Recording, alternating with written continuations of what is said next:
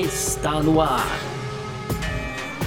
F1 Mania em ponto. Informações diárias do mundo do esporte a motor. A apresentação: Carlos Garcia e Gabriel Gavinelli.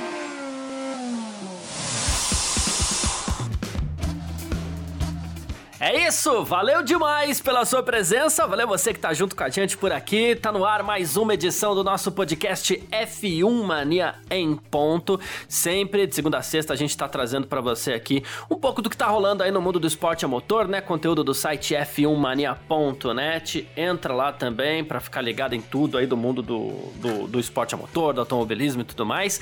E vamos nessa, né? Muito prazer, eu sou Carlos Garcia, aqui comigo sempre ele, Gabriel Gavinelli. Diz aí, Gavi? Fala Garcia, fala pessoal, tudo beleza?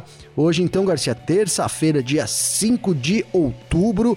Pois é, a gente está em semana de corrida, temos o grande prêmio da Turquia lá no fim de semana, 16 etapa da temporada, né, Garcia? Mas a gente vai falar aqui, na verdade, de futuro da Fórmula 1, né? E não um futuro tão próximo assim, um futuro mais distante. Afinal de contas, os combustíveis sustentáveis parece aí é, cada vez mais que vão realmente fazer parte do esporte, né, Garcia? Então a gente vai falar um pouco sobre isso. Hoje a gente já tem ali até uma certa dosagem é, de álcool, enfim, mas a gente vai falar melhor no primeiro bloco e no segundo bloco bloco, aí sim a gente fala do GP da Turquia, um preview já de tudo que pode acontecer neste final de semana aí, em etapa válida pelo Mundial de Fórmula 1, Garcia. E fechando as rapidinhas, aí tem as preocupações da Mercedes sobre as suas unidades de potência, né? Então tem também o Lando Norris aí falando que acredita que o carro de 2022 é, eh, será mais difícil de pilotar. Tem também o, o Domenicali, né, CEO da Fórmula 1, confirmando, né, que é, eles, que eles queriam aí ter trazido o Hamilton para Ferrari, algo que já,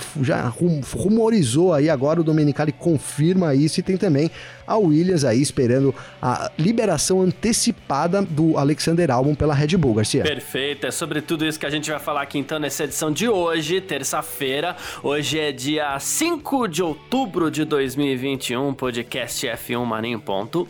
Tá no ar. Podcast F1 Mania em ponto. Pois bem, então, Gavi, você também que tá ouvindo aí o nosso F1 Mania em ponto nessa terça-feira, é, a Fórmula 1 tá caminhando ali então para se tornar um campo de testes para combustíveis 100% sustentáveis, né? Como disse aqui o, o, o Gavi, né? É, assim, a Fórmula 1 tá tentando neutralizar toda a sua emissão de carbono e parte disso também trabalha, é, no, também passa, na verdade, pelo trabalho em cima do desenvolvimento de combustíveis combustíveis é, limpos, né?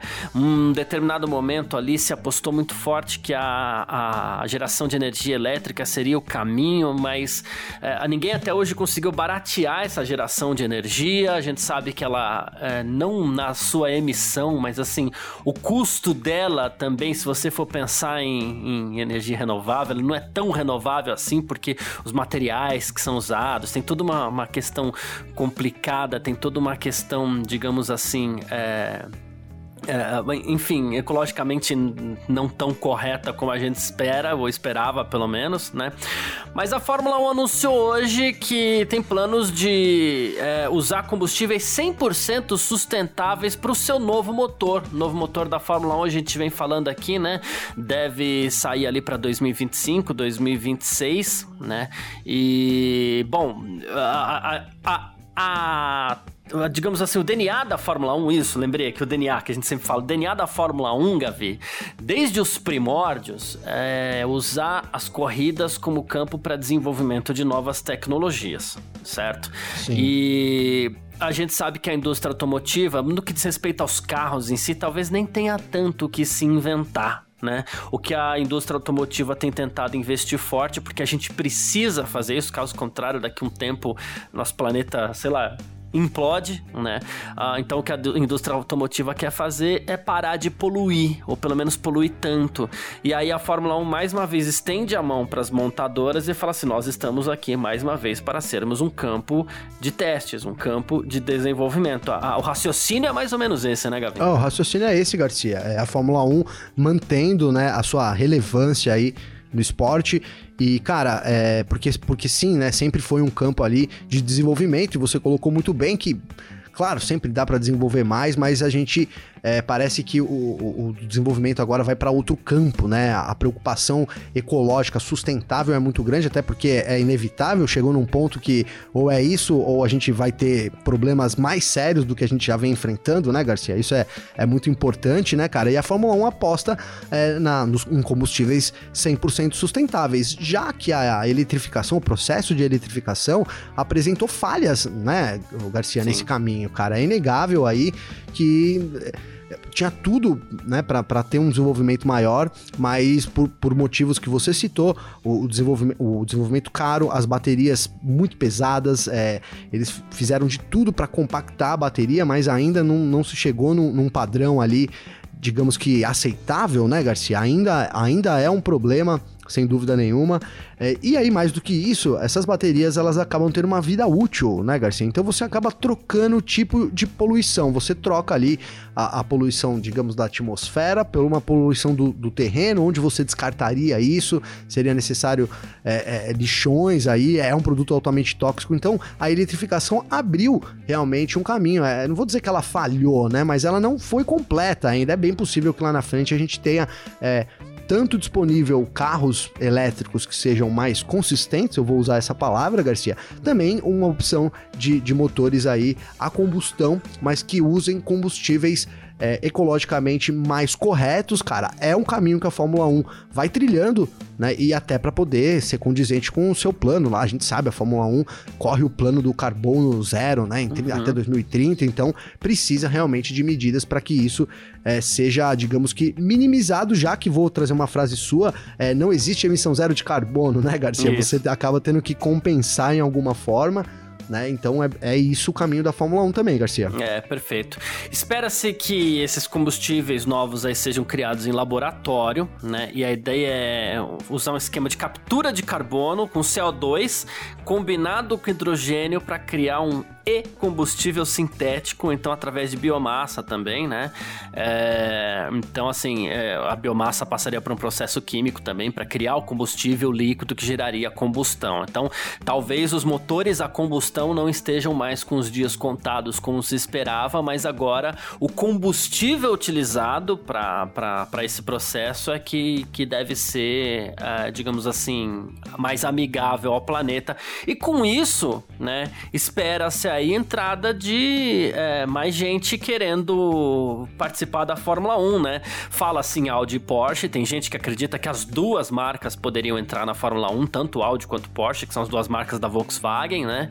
E aqui eu coloco na minha conta pessoal aqui provavelmente até um retorno mais uma vez da Honda, né, Gavi?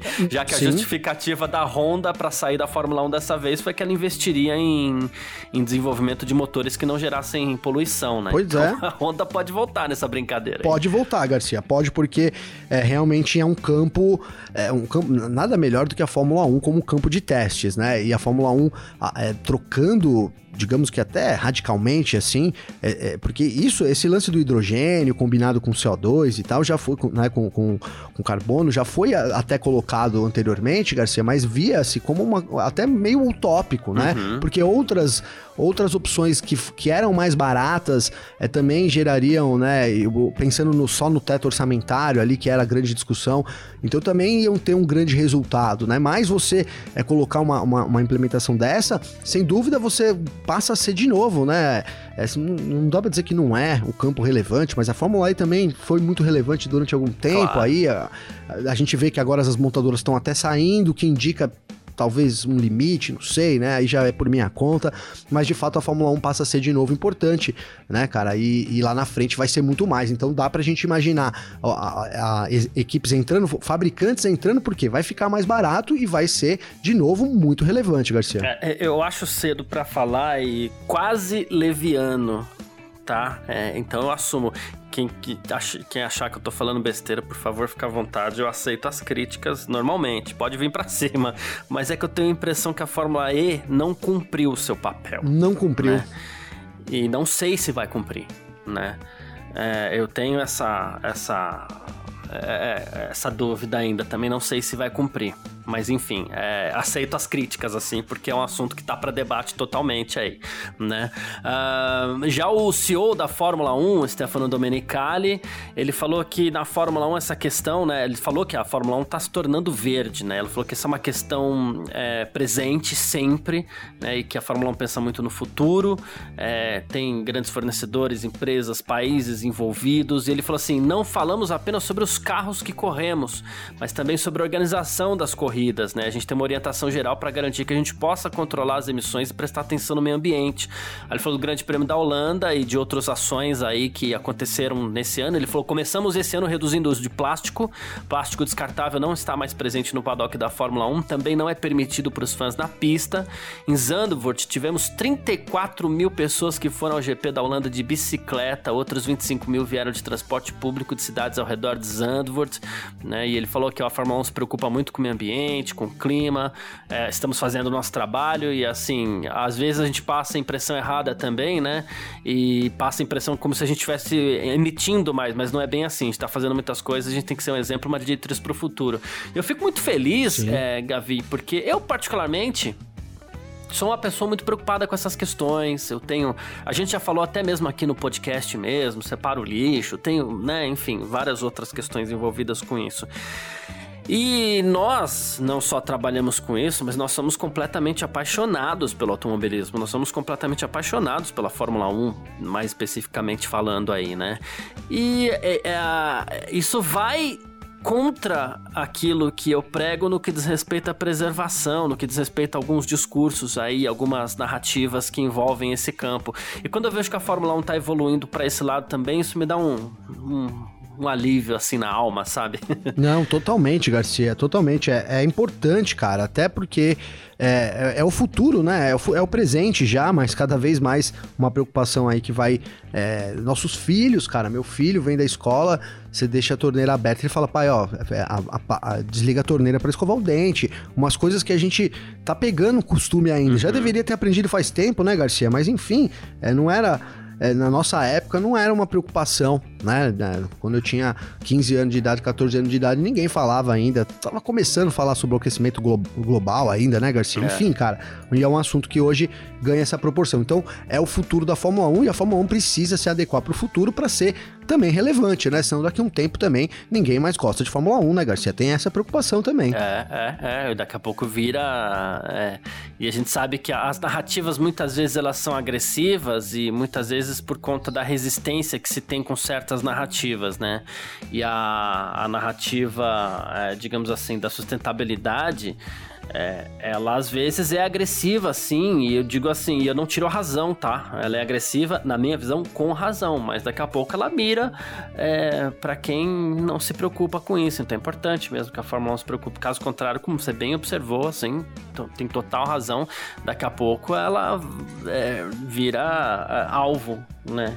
E aí não renova fã, não tem jeito né? Exatamente. É, a gente já tem essa dúvida aí, né, com relação a tantas corridas que acontecem por ano, né? Enfim, é, é, se ela não for amigável por outros lados, aí a situação fica mais difícil ainda, né? Uh, mas é isso. Falamos aqui um pouco sobre sustentabilidade, Fórmula 1 pregando mais uma vez é, é, essas questões, a importância dessas questões e mostrando o que ela está tentando fazer para melhorar, né? Para se adaptar às necessidades do planeta aí, necessidades cada vez mais urgentes. E agora a gente parte para o nosso segundo bloco, onde a gente fala sobre o grande Grande Prêmio da Turquia. F1 Mania em ponto.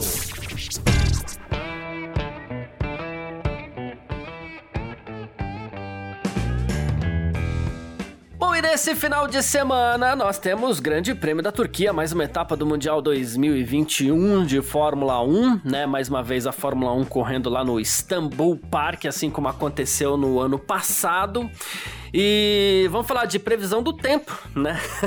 o ano passado a gente teve chuva no Grande Prêmio da, da, da Turquia, tivemos outros problemas também. A gente vem de chuva na Rússia, a gente vem de chuva na Bélgica, a gente esse ano tá movimentado nesse sentido, né? Em Istambul, mais uma vez, a chuva esperada ao longo do final de semana, tá? De acordo com o Weather.com aqui, as chuvas vão começar na sexta-feira É. Na sexta, Gavi, anota aí, ó.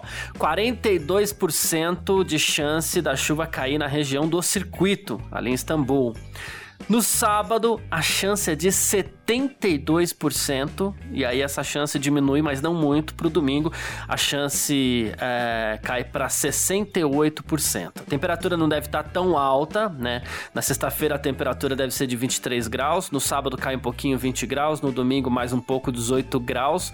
Então, assim, se por um lado teremos água, quando a gente imagina em temperatura ba... quando a gente imagina a temperatura baixa assim, é, talvez não seja água tão forte, né, Gavi? Então, Garcia, talvez não seja uma água tão forte e a gente não tenha ao certo o horário, né, que isso vai cair, né? Lá no, por exemplo, vamos usar aí como referência a última corrida que tivemos, o Grande Prêmio da Rússia, né? Aquela chuva ali no finalzinho da corrida, nas últimas voltas ali, é, ela era prevista para cair antes da corrida, né? De fato, não uhum. minto, no domingo era depois da corrida, Garcia. Ela acabou se antecipando ali em algum tempo e, e, e acabou pegando todo mundo de surpresa, né? Então, mesmo que seja pouca, e na verdade a gente torce até para que não seja tanta água assim, né, Garcia? O campeonato é, tá super disputado, não precisa mais de tanta água. Bota só um pouquinho lá no finalzinho, que é pra dar um bololô ali, juntar tudo, ou então, que nem aconteceu no ano passado lá na Turquia, é, no sábado choveu e a Pole ficou com o Lance Stroll, né, Garcia? Umas surpresas hum. assim são bem-vindas, mas é, eu, eu, torço para que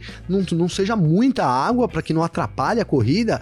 Mas é isso, a previsão de chuva é para os três dias, principalmente para o sábado. Né? No sábado a previsão de chuva é maior, mas é, no, no domingo esses 44% é isso, né, Garcia? Eles podem sim de novo ser uma chuvinha lá que vem para atrapalhar o final da corrida, atrapalhar para alguns, né? É, 42 na sexta, 72 no sábado e 68 no domingo. 68, é, é troquei a sexta aqui pelo domingo, é verdade. É, na sexta-feira, então no, no domingo, 68% de chance. É, é mais chance de chover do que não chover, né, Garcia? É. Digamos assim, né, cara? É, e, e, assim, isso é importante, é até, até legal brincar com isso, né? Porque o pessoal fala, ah, mas aí é 50% de chance de chover, 50% de chance de chover. é, a previsão do tempo não considera isso, né? É, é, é 68% de chance de, de chuva é, do, do, do, ponto de vista da previsão do tempo, né? Não, não do, da, quando a gente tá brincando. Então, assim, a, a chance é grande realmente dessa água cair e atrapalhar ali os pilotos, Garcia. Boa, perfeito. Ah, bom, e o ano passado a gente teve aquele problema de aderência, problema grave, grave mesmo. A gente não, não, tem nem que pegar leve nesse sentido, não, porque a coisa foi muito feia, inclusive, né?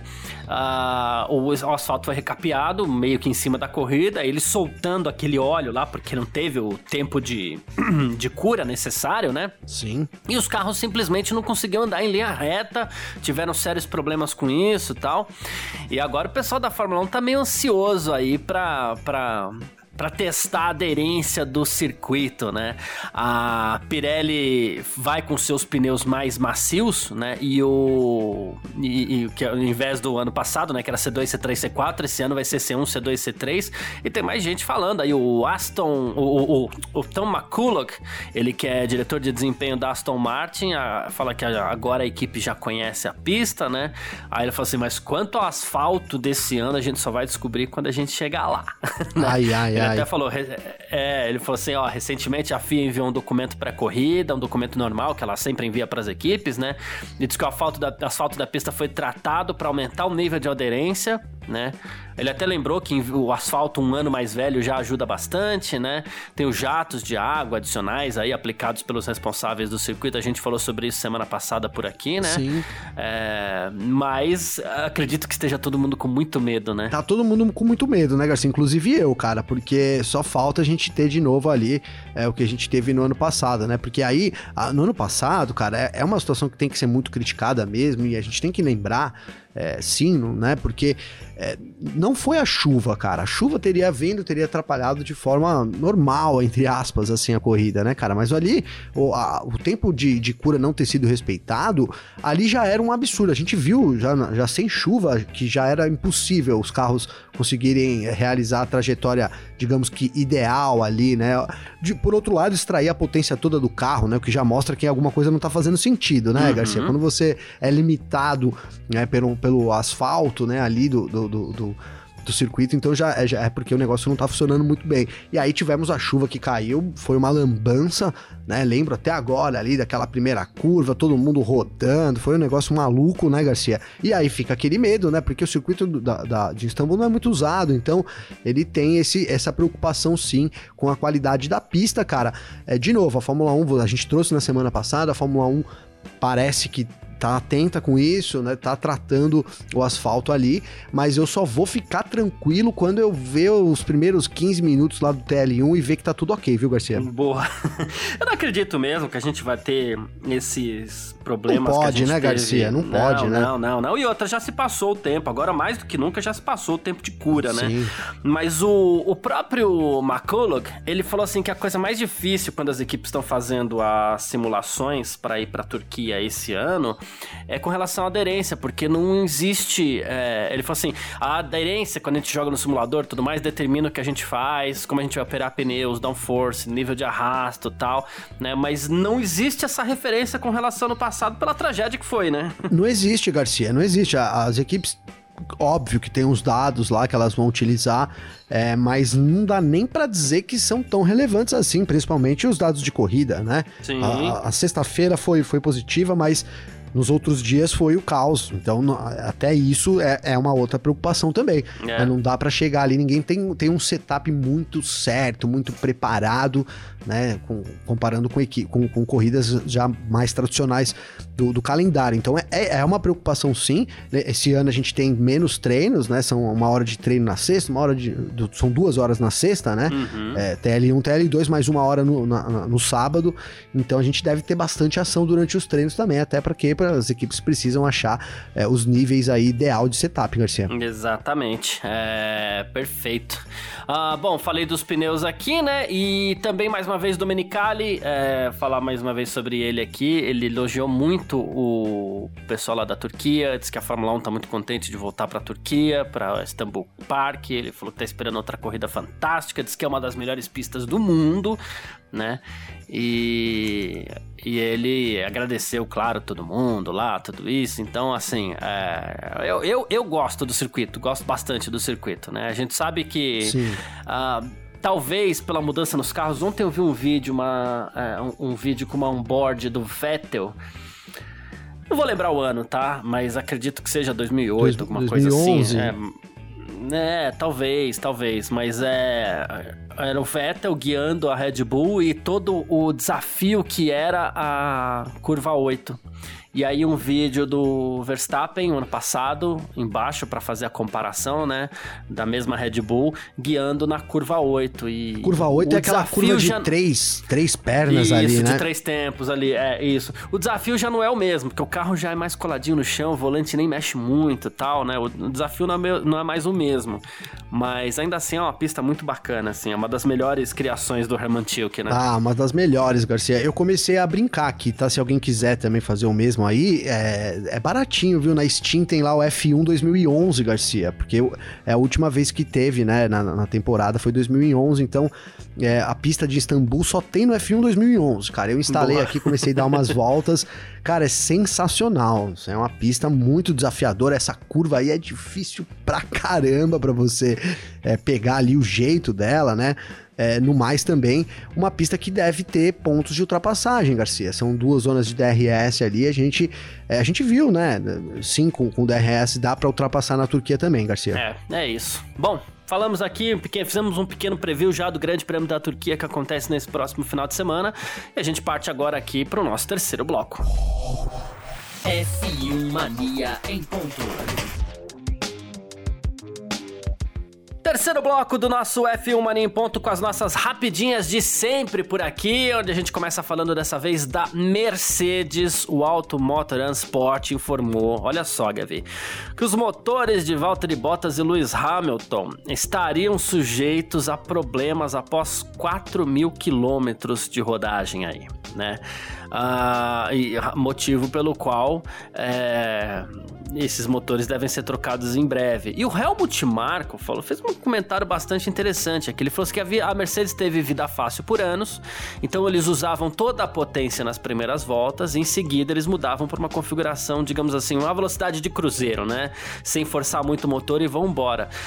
Só que isso não é mais possível, porque agora a Mercedes tem é, uma. assim, tem concorrência, né? E aí eles estão exigindo mais do motor com mais frequência e estão surgindo problemas por aí. Interessante o ponto de vista do Dr. Helmut nesse caso, né? É interessante, interessante. Não, não dá para descartar, né, Garcia? Não dá para descartar. É, o fato é que a Mercedes começou, cara, esse ano com problemas, né? Se a gente pegar a pré-temporada da Mercedes, é, foi muito atípica, né? Foi uhum. bem, bem diferente aí dos últimos anos, né? Tirando aí esse, esse o ano de, de 2021.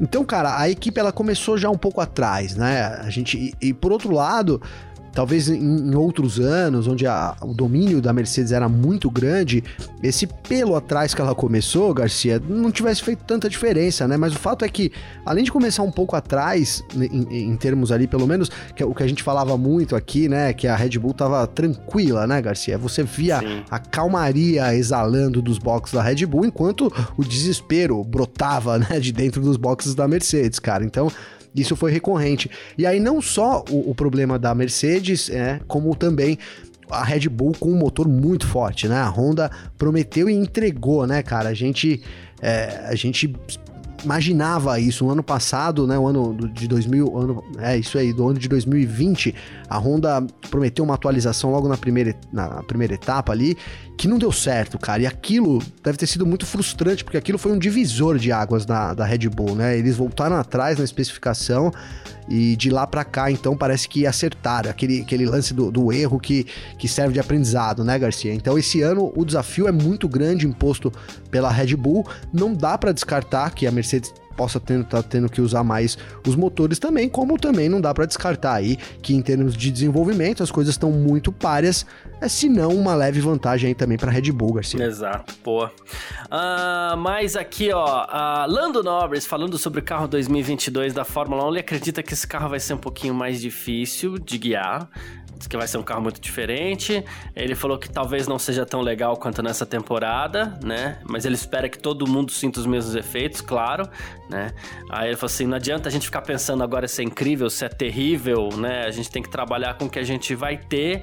É, e assim, é, mas ele tá um pouquinho cabreiro aí, ele tá com medo de ser um carro muito mais difícil de guiar, Gavi. Ai, Garcia, se isso acontecer, cara, vai ser muito frustrante, hein? Vai ser muito frustrante. A temporada vai chegando no fim, né? E a gente, eu tô aqui em vários grupos aqui no WhatsApp, etc e tudo.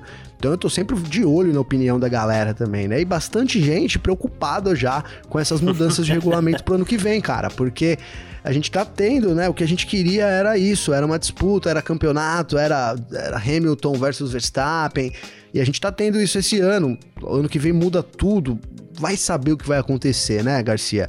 É, se for pro bem, ótimo, né? Mas, sem dúvida nenhuma, agora já vai dando aquele, aquela preocupação. Será que vai ser igual? Será que vai ser melhor? Ou será que vai ser pior, né, Garcia? É, tomara que seja melhor, mas enfim, toda mudança pode ser ou pro bem ou pra, ou pra mal. Não, não tem como a gente escapar disso, não tem como esconder isso, né, Garcia? Torçamos, é isso. Exatamente. Uh, mais uma aqui, a Williams espera liberação antecipada do Alexander Albon, tá? Que ainda é piloto Red Bull. Ele deve começar pela Williams em janeiro, já trabalhando lá, né? No, no, no, no time de Groove, né? Porém, é, ele já tem, teve visitando a sede lá, inclusive já fez reunião com o Jos Capito, que é o seu novo chefe, né? E o Capito espera que a Red Bull libere o álbum quanto antes aí. Ele acredita que vai ser depois da última corrida, o contrato começa em janeiro, mas acho que vamos conversar com a Red Bull sobre isso para ver se eles podem liberar o álbum já depois da última corrida. Então, se ele puder começar logo depois do, do, do último GP, vai ser ótimo e também não tem por que ficar segurando, né? Não, não tem porquê, né? Garcia, segurar já libera logo ali para ele poder se aclimatando, aí se acostumando também com a equipe. Esperamos que a Red Bull faça faça isso, né, Garcia? Mas a gente conhece também a Red Bull. Eu não ficaria surpreso se isso demorasse, né? Viesse só realmente no fim desse contrato aí, né, Garcia? Mas tomara que dê certo aí. Afinal de contas, cara, o álbum, eu cheguei a pensar aqui que talvez a gente não, não, não vesse, não, não tivesse outra oportunidade da Fórmula 1. Então ele tem essa oportunidade agora. É, todo sucesso para ele, né, cara? Mas precisa sim se aclimatar dentro da Williams. Exato. E bom, esses dias a gente falou aqui, não sei se foi. Bom, não sei se foi sexta, não sei se foi quinta-feira. Minha memória para essas coisas não, não vai ser das melhores aqui agora, tá, Gabi? Mas a gente falou sobre a, a possibilidade do, do Lewis Hamilton ter guiado pra Ferrari, que foi um sonho, sim, que não sei o que. E o Domenicali, que hoje é CEO da Fórmula 1, ele foi chefe da Ferrari, né? E ele admite que a Ferrari sim cogitou levar o Hamilton para lá, tá? Ele falou que isso foi conversado lá dentro. Ele falou assim: nesse momento já passou, mas naquele momento, né? É, foi escolha do Hamilton é, ir para para Mercedes no caso. E aí eu lembro eu lembro desse rumor que se falava Sim. aí, ah, mas aí vai ser Hamilton e Alonso de novo, tal. Lembro até dessa discussão e no fim das contas foi só Alonso. Hamilton ficou foi trilhar o caminho dele, né? E que decisão que mostrou ser a mais certa, né, Garcia? Talvez Sim, hoje é, o Hamilton tivesse sido o piloto da Ferrari, igual ele falou aí, né? Que é uma das coisas que ele é, lamenta não ter conseguido na carreira, né? Guiar um, um, Ferrari. Mas, sem dúvida nenhuma, o, o, os, os sete títulos não teriam acontecido, né, Garcia? Não teriam vindo aí porque a gente sabe, tudo bem, o Hamilton é um baita num piloto aí, o recordista de todos os tempos, mas o fator carro-piloto é que faz aí o título, né, Garcia? E o Hamilton teve, digamos que além de liberdade dentro da Mercedes, ele tinha ali uma equipe fantástica, né, de, uhum. de desenvolvimento que entregou o que entregou para ele em todos esses anos, né, Garcia? Trabalhando muito bem junto com ele e tudo mais, é, não. Exatamente. É, é foram a Mercedes e Hamilton formaram um conjunto fantástico, sim, sem dúvida. Pode ser que ele até tivesse Sim. conseguido algum título aí pela Ferrari, não, não dá para afirmar que não. Mas. Ah, é, é verdade. É, verdade. Mas o conjunto dele com a Mercedes, imbatível, né? Enfim. Imbatível. Bom, quem quiser sempre pode trocar ideia com a gente por aqui, pode mandar mensagem pra gente nas nossas redes sociais particulares aí, pode mandar mensagem pra mim, pode mandar mensagem pro Gavi. Como é que faz falar contigo, Gavi? Hein, Garcia, rapidinho, hein? Imbatível não, né? Porque o Verstappen pode faturar esse ano, hein, cara? Vamos ver, né? Ah, pode sim, sim, ser... sim, sim, perfeito. Ah, Boa. Né, né? Mas você tem razão, por enquanto imbatível, né? Mas tem, tem um, um, grande desafio pela frente é, nessas últimas corridas, Garcia. Cara, então, Boa, voltando perfeito. aqui, é, para falar comigo, Garcia, tem o meu Instagram, que é Gabriel Gavinelli, com dois L's, e tem também o meu Twitter, que é G underline Gavinelli, Garcia. Deixa eu mandar um abraço rapidão pra galera aqui, ó. É, tem o. Vou começar daqui do começo, ó. Lá de trás, que foi quem mandou mensagem. A Bárbara sempre manda mensagem, valeu, Bárbara. Aí o Davi Barbosa, o Mamute Louco, o Eric Vinícius, tem também o Danilo Moraes, tamo junto. Vinícius Rupi, o Renato Queiroz Garcia, Diogo Noreira, Diogo, Diego Moreira, cara. Tá? André Schiftler. Nossa, esse é difícil, hein, o André aqui, ó. André Schlittler. Schleitler. Como é que eu pronuncio isso, Garcia? Como é que é a. André a... S-C-H-L-I-T-T-L-E-R. É, chamaram de Schlitter. Schlitter. Schlitter, aí, perfeito. Schlitter. Schlitter, é. O Michel Lugão, Nelson Romão Júnior, que já falei aqui também. É, o Raul Pereira, o Raul brincou aqui, cara, que de vez em quando ele ouve uns barulhos de pássaro aqui, né, cara? E é porque aqui do lado aqui, realmente tem uma mata aqui, bem próximo, né? E hoje mesmo os pássaros passarem revoado aqui. Deve ter ouvido de novo o barulho dos pássaros, então, Raul, viu, Garcia? Um abraço para todo mundo aí que ouve a gente. Pô, esse, esses barulhos de pássaro aí dá a melhor aclimatação possível pro nosso podcast podcast aqui. Boa. É, eu vou mandar um abraço aqui. É, antes, deixa eu falar, né? Quem quiser mandar mensagem no meu Instagram, tá lá, arroba carlosgarciafm. E no meu Twitter também, arroba carlosgarcia, sempre, como eu falo aqui, um pouquinho mais fácil, né?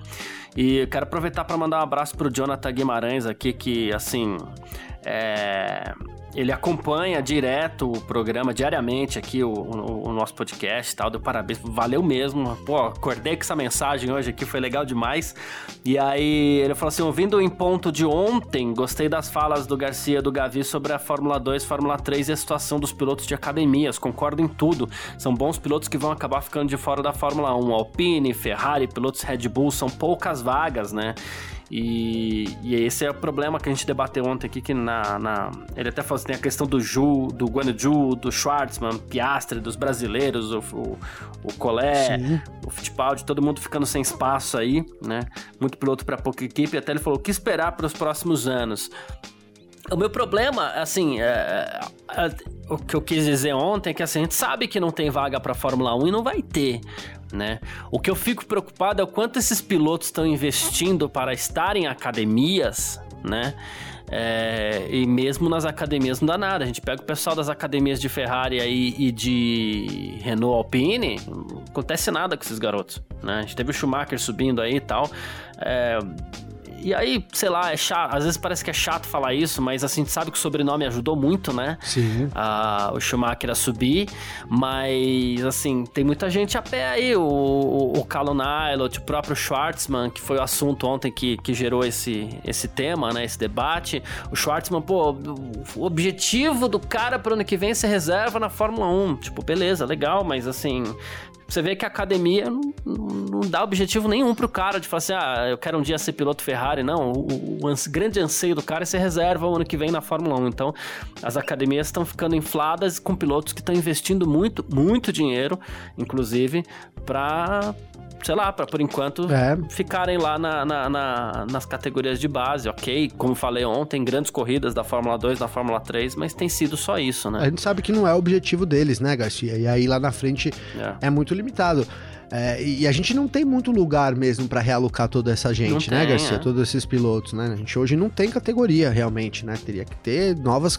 É uma, é uma solução utópica, né? Mas seriam novas categorias para poder alocar isso é, é, a única solução e é uma solução que não deve acontecer. A gente continua com isso inflado, Garcia. Não tem muito o que fazer no momento até o, o, a hora que os pilotos também se encherem o saco, né, cara? Porque isso vai chegar, esse momento vai chegar, né? Ali ninguém ninguém também investe um dinheiro à toa, né, cara? Exato. Tem gente que tá contente de correr na Fórmula 2, é, tem, tem vários perfis, né? Vamos, vamos considerar isso, né, Garcia? Vou, vou citar aqui o próprio Guilherme Samaia, cara, que a gente entrevistou ele esse ano e isso não é pejorativamente, mas a gente perguntou para ele é, qual era o objetivo dele, e ele falou que era se divertir, né, Garcia? Então tem um. Mas ao mesmo tempo, eu sei, porque eu já conversei com ele em outras épocas, que o objetivo dele é sim chegar na Fórmula 1, né? Mas talvez ele esteja ali um pouco mais com o pé no chão, é, diante da dificuldade que isso. que, que é hoje praticamente impossível, né, cara? Praticamente impossível é, com tudo que, que, Hoje é impossível, né, Garcia? Ano que vem talvez seja um pouco mais possível, porque esse ano a gente já praticamente fechou tudo, é só Alfa Romeo que tem ali a vaga, então. É, e cada vez fica sendo mais difícil, né, Garcia? Então é, é, é um assunto, é, não para mim vir aqui dar uma opinião qualquer do que tem que fazer, mas é um assunto para ser realmente refletido, né, para refletir para tentar alguma solução que seja de forma, né, é uma solução eficaz, se é que ela existe, viu, Garcia? É isso, perfeito. Bom, é, agradecendo todo mundo que está sempre junto com a gente por aqui, todo mundo que está sempre curtindo a gente até, até o final das nossas edições, a gente, a gente aproveita para bater um pouquinho esse papo aqui, né, também. E agradecendo mesmo, deixando um abraço para todo mundo aqui e valeu você também, Gavinelli. Valeu você, Garcia, tamo junto, meu irmão. Obrigado a todo mundo aí que comenta, que marca a gente no Twitter. Marquem aí, cria umas trends aí pra gente comentar e isso. tal. Agora eu tô chegando junto aí no Twitter também. E é isso, Garcia, tamo sempre junto e um grande abraço, meu irmão. É isso, tamo junto. Tchau. Informações diárias do mundo do esporte a motor. Podcast F1 Mania em ponto.